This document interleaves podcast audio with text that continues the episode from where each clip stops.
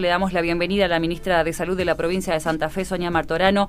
Eh, Sonia, ¿qué tal? Muy buenos días, gracias por atendernos. Hola, buen día, ¿cómo están ustedes? Buena mañana. Buena mañana, Fabio Montero, mm. Carito Murisi te saludan desde En Sintonía con vos. Eh, ministra, eh, bueno, usted estuvo hablando y comentó sobre la curva que está acelerada y en ascenso y que hay que ajustar los controles, ahora más, más que nunca se podría decir, ¿no? Esos controles serían respecto de las rutas, policía, permisos para circular y demás.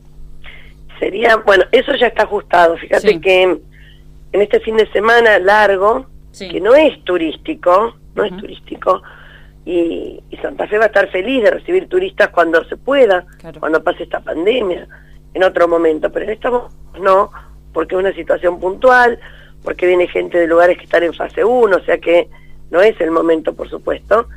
Y sí, se ajustaron muchísimo los controles, de hecho te cuento que eh, muchos autos no, no, no se les permitió ingresar, esto no había ocurrido. Hay mucha gente que se mandó de vuelta a su lugar de origen. Pero mm, eso por supuesto, porque sabemos que el virus hoy, hoy y hasta ahora ingresa por eh, desde otras provincias, digamos.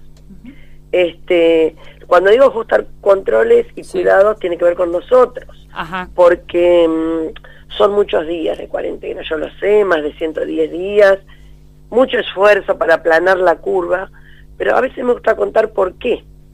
Porque ese esfuerzo que hizo toda la gente tuvo que ver con poder preparar el sistema. Mm. Nosotros cuando esto comenzó, acordate el primer caso fue en Rosario 14 de marzo, y según las predicciones, si no hacíamos nada, ya en abril teníamos esta curva en ascenso y no teníamos el sistema preparado. Es decir, a ver, para una pandemia, estamos hablando de algo inédito. Entonces había que aumentar el número de camas, de respiradores, de elementos de protección para el personal porque no había, no, no, no estábamos para este tipo de, de pandemias de virus. Capacitar al personal.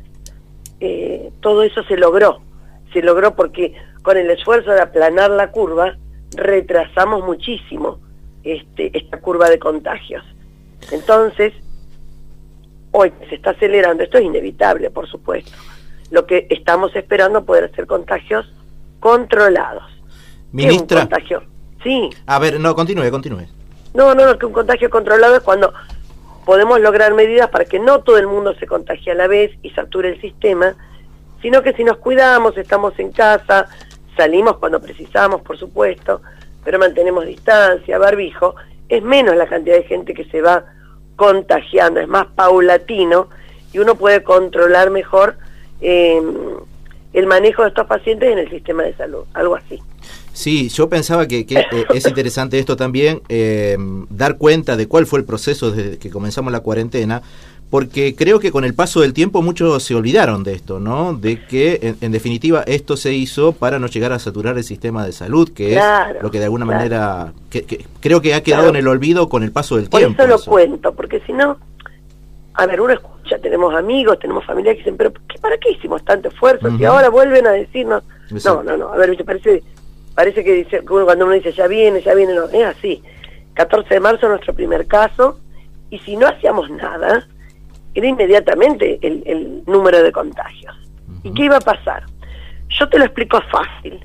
Algo tan sencillo como un barbijo, como esos elementos de protección, habrán visto esos eh, mamelucos blancos que usamos, Así es. o unas este, batas especiales, porque son hemorrepelentes, no teníamos. Pero no teníamos, no porque no nos hubieran, no, no era algo necesario. Es decir, teníamos otro tipo de elementos. Las pantallas uno leía protección ocular y realmente tuvimos que ir a ver de qué se trataba. Hoy me y te digo, esta sí, esta no, esta es mejor, esta es peor. Pero era una pandemia inédita, no conocíamos el virus, lo desconocemos bastante el día de hoy, ¿eh? son pocos meses. Pero en ese momento había que salir a hacer compras en números interesantes. Además, también siempre digo que uno gestiona incertidumbre. ¿Cuántos pacientes se van a infectar? ¿En qué periodo? No lo sabés. ¿Qué nos sirvió todo ese tiempo? A estudiar, a bajar este, escenarios posibles, a poder tener una idea de cuántos pacientes podíamos tener en Santa Fe, cuántos en terapia, y estudiamos que 80 van a ser leves con un aislamiento domiciliario o en un centro de aislamiento. No teníamos centros de aislamiento, los preparamos. Las camas de terapia, el 5%, ¿cuántas requerimos? Las preparamos. Hoy todas tienen un respirador, no había en ese momento. Entonces digo, nos sirvió para preparar las camas, los, prácticamente 200 respiradores se aumentaron en la provincia. Fíjate lo que te digo. Así es. Y se aumentó el 64% de camas críticas, camas de terapia. Entonces, ¿para qué sirvió? Para eso, para los elementos de protección, para capacitar al equipo de salud, porque tampoco estábamos capacitados en cómo utilizar estos elementos, cómo cuidarnos, cómo ventilar un pulmón con coronavirus. Entonces, ese esfuerzo de aplanar sirvió para que hoy estemos preparados. Estos insumos COVID, ministra, digamos, se fue normalizando la entrega, tal cual usted dice, porque era uno de los reclamos de los médicos, ¿no? De los de AMRA, de Ciprus, que daban cuenta de que había una faltante de insumos COVID. También daban cuenta de, otro tipo de insumos, eh, como, como jabón o, toallas de papel, esas cosas. Hoy hay todo. Si vos me decís cuando esto comenzó, obviamente. Vos decías una pantalla y no sabíamos ni siquiera que era una pantalla. Hoy una empresa local fabricó en gran cantidad y nos donó. Hoy ya tenemos en cantidades, hoy tenemos barbijos, eh, los mamelucos, las batas hemorrepelentes. Y de todo esto te digo muchísimo, y esto también es interesante, la, mm, las textiles eh, provinciales se reconvirtieron y todavía siguen trabajando en este tema, produciendo muchísima de esta ropa para, para la provincia.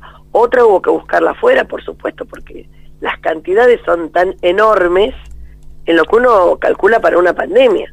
Este, que fue, fue, fue un trabajo tremendo, tremendo conseguirlo, sí. Sí, claro que hay, por eso lo hemos ido a mostrar, por eso hemos dicho lo que hay, para que los vieran, para que los médicos estén tranquilos, más allá de que te cuento, hoy todos los hospitales, los centros de salud tienen lo necesario. Así es. Cuando eh, necesitan, piden porque tenemos para proveer, hay un, hay un stock importante. Hay la articulación con los centros de salud, ¿no? Porque los últimos casos, uno en Cabín 9, el otro en Barrio Las Flores, que evidentemente han sido casos donde los propios centros de salud han sido los que han detectado estos casos. Eh, la articulación entre provincia y municipio está clara. Ahora la articulación con los centros de salud, ¿cómo lo están llevando? Perfecto, porque, digamos, los centros de salud articulan directamente con el segundo, con el tercer nivel, y tienen un control de, a ver, hay centros municipales y hay muchos centros provinciales. En este caso fue en el número 15. En el número 15, así es. De, claro, en un, en un centro provincial. donde nosotros tenemos mucha fidelidad de la gente con su centro de salud. Es, es, un, es un referente y los conocen. Tenemos la gente georreferenciada, sabemos dónde está el adulto mayor, el vulnerable, el diabético, el niño. Entonces, este, fue una consulta que enseguida despertó las alertas, se le hizo ahí mismo el, el, el se pudo hacer el control, te diría, en el día, el aislamiento, el niño está muy bien, te comento, muy bien. este, pero a partir de eso dijimos un detectar en el, en el barrio para ver cómo está el barrio. ¿Cómo, ¿cómo resuelven el problema del centro de salud cerrado, digamos, teniendo en cuenta eh, eh, el confinamiento, ¿no? En el caso del de Cabin 9, creo que todavía está cerrado, ¿verdad? No, no, no, el de Cabin 9 se abrió. El de Cabin 9 se abrió, bien. Sí, sí, se abrió el lunes esto fue un fin de semana, un jueves, viernes creo, y ese mismo lunes se abrió. sí, sí, eso se abrió. Bien, ministra. En, Cabin 9 también, desde ahí se detectó el caso positivo y te comento que, que se hizo todo el, también el detectar, los aislamientos, muy bien, muy bueno porque ya está, ese foco está totalmente contenido, te digo. Preocupó mucho las declaraciones del ministro de Salud bonaerense, Daniel Goyán, que dijo, si abrimos el AMBA estalla Rosario, Santa Fe y, y algo tiene, a ver, algo, algo puede tener que ver, digamos, si ellos abren ambas, aumenta muchísimo, fíjate que eh, su situación es muy particular, tienen muchísimos casos, este, hay una circulación comunitaria, no están en, en el momento nuestro que seguimos el rastreo de casos, el aislamiento, casi que te diría que conocemos cada paciente hoy que tenemos este positivo. Ellos están en una situación muy diferente, no, no tienen hoy por hoy, no sé cómo lo han tenido el abordaje territorial que tenemos. Y, sí, sí, y yo creo que es cierto, que se satan ambas por las vías de comunicación que tenemos, va a ser mucho más los casos de allí que ingresen o que pasen por nuestra provincia y al menos nos van a complicar muchísimo. Eso es así. Una de las problemáticas que habían aparecido en estos días son los médicos que trabajan allá en la provincia de, Buenos Aires y que trabajan en algunos efectores de Rosario. ¿Cómo están trabajando ese tema? Mira, básicamente lo que estamos pidiéndoles es que elijan uno u otro lugar. En provincia los estamos licenciando para que, bueno, si deciden trabajar allá, en este tiempo no estén trabajando acá. Y si no se hacen 14 días y 14 días, hay varias estrategias para evitar que pueda haber un contagio. Porque la otra es cuando llegan a hacer un hisopado. Ah. En algunos lugares los hacen, pero eso es una foto que dura tres días. Y además puede estar en el periodo de ventana, no es tan, tan seguro. Pero en general intentamos eh, que elijan uno de los dos lugares y además insistir en los cuidados. Si atendemos con toda la protección personal, no tenemos por qué infectarnos. ¿Esta, elección es posible? Digo, si no le genera un problema laboral al, al propio Bueno, bueno, es, una de las opciones que estamos poniendo cuando mm. los lugares públicos quizás lo podemos solucionar más fácilmente porque los compañeros aquí los reemplazan, entonces se ha, se ha generado ahí un... En la parte privada está más complicado, pero también les hemos dado algunas opciones para que lo intenten. Bien, y en lo privado, que es otra problemática que usted estaba introduciendo recién, es, mucho más complejo que ese médico pueda eh, realizar la opción, incluso hasta médicos que, pueden estar en cuarentena, ¿no? Son dos meses, es julio y agosto, eh, donde hay que tener estos cuidados vos fíjate que nosotros decimos que si vos venís de afuera de otra provincia cualquiera a instalarte, 14 días de aislamiento. Si sos un trabajador y vas porque sos, un transportista, un comerciante, y tenés que ir a Buenos Aires, cuando veniste tenés que aislar. Recordemos que no tenés que socializar. Podés salir a los dos días, pero no socializar. Entonces tenemos un problema con quien trabaja en los dos lugares. Así que mm, es complicado porque es un personal crítico, entonces este, es más complicado. En muchos casos lo hemos podido solucionar, en otros hemos dado alternativas. Ministra, ¿considera que se subestiman hoy los síntomas del COVID, teniendo en cuenta también que estamos en una época del año donde las gripes son más frecuentes y demás? Estamos en una época de año donde comienzan las virosis respiratorias. Em, creo que vamos a tener un poco menos de gripe. Digo, creo, no sé.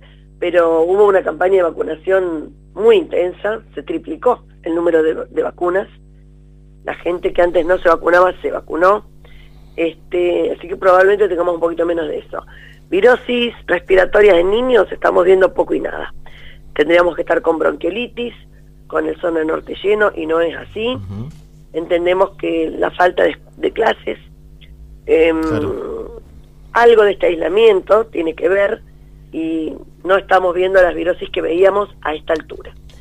Pero no hay que subestimar. Enseguida hay que hacer la consulta porque nosotros con dos o tres signos podemos al menos orientar si puede ser o no COVID, porque también está feo que a lo mejor alguien que está haciendo una neumonía de la comunidad desestime, se quede aislado y no haga la consulta y la placa pertinente. Eso no puede ocurrir. Por eso la consulta hay que hacerla. puede ser tu médico de cabecera, lo llamás, o al 0800 y se van a dar las indicaciones, pero no subestimar. Y referido a lo que charlaba al comienzo de la nota, eh, hoy analizando también los casos y demás, quizás también a medida que se van conociendo los casos, la misma población se va preocupando o no, pero ¿en qué lugar de la curva hoy nos ubica? ¿A Rosario, a Santa Fe, a la provincia? Nosotros estamos muy bien, pero a ver, hay un trabajo titánico atrás para contener cada caso, porque, a ver, en esta semana tuvimos eh, operativos en Pérez, Villa Constitución y ayer en Las Flores. Son tres operativos eh, tremendos en una semana. Digo, el trabajo territorial, el abordaje, la articulación que se está haciendo es la que está haciendo esta contención. Hoy para nosotros lo más importante es contener, tener un buen mapa de contactos y el rastreo de contactos. Eso nos impide que se haga una terrible diseminación del virus, como ocurrió en Buenos Aires, en AMBA, como puede ocurrir, porque en este momento esto probablemente pueda ocurrir, pero vamos a trabajar intensamente para que no sea. Pero ¿en qué parte de la curva estamos? La curva empezó a ascender, eso es claro. Muy bien. Va de la mano de lo nacional también. Exactamente, ministra, ha sido muy clara, muy amable por atendernos un sábado de la mañana, le agradecemos mucho. Estuvimos charlando ahí con la ministra de Salud de la provincia, Sonia Martorano. Buen fin de semana, ministra. Bueno, muchas gracias. Gracias. Hasta luego.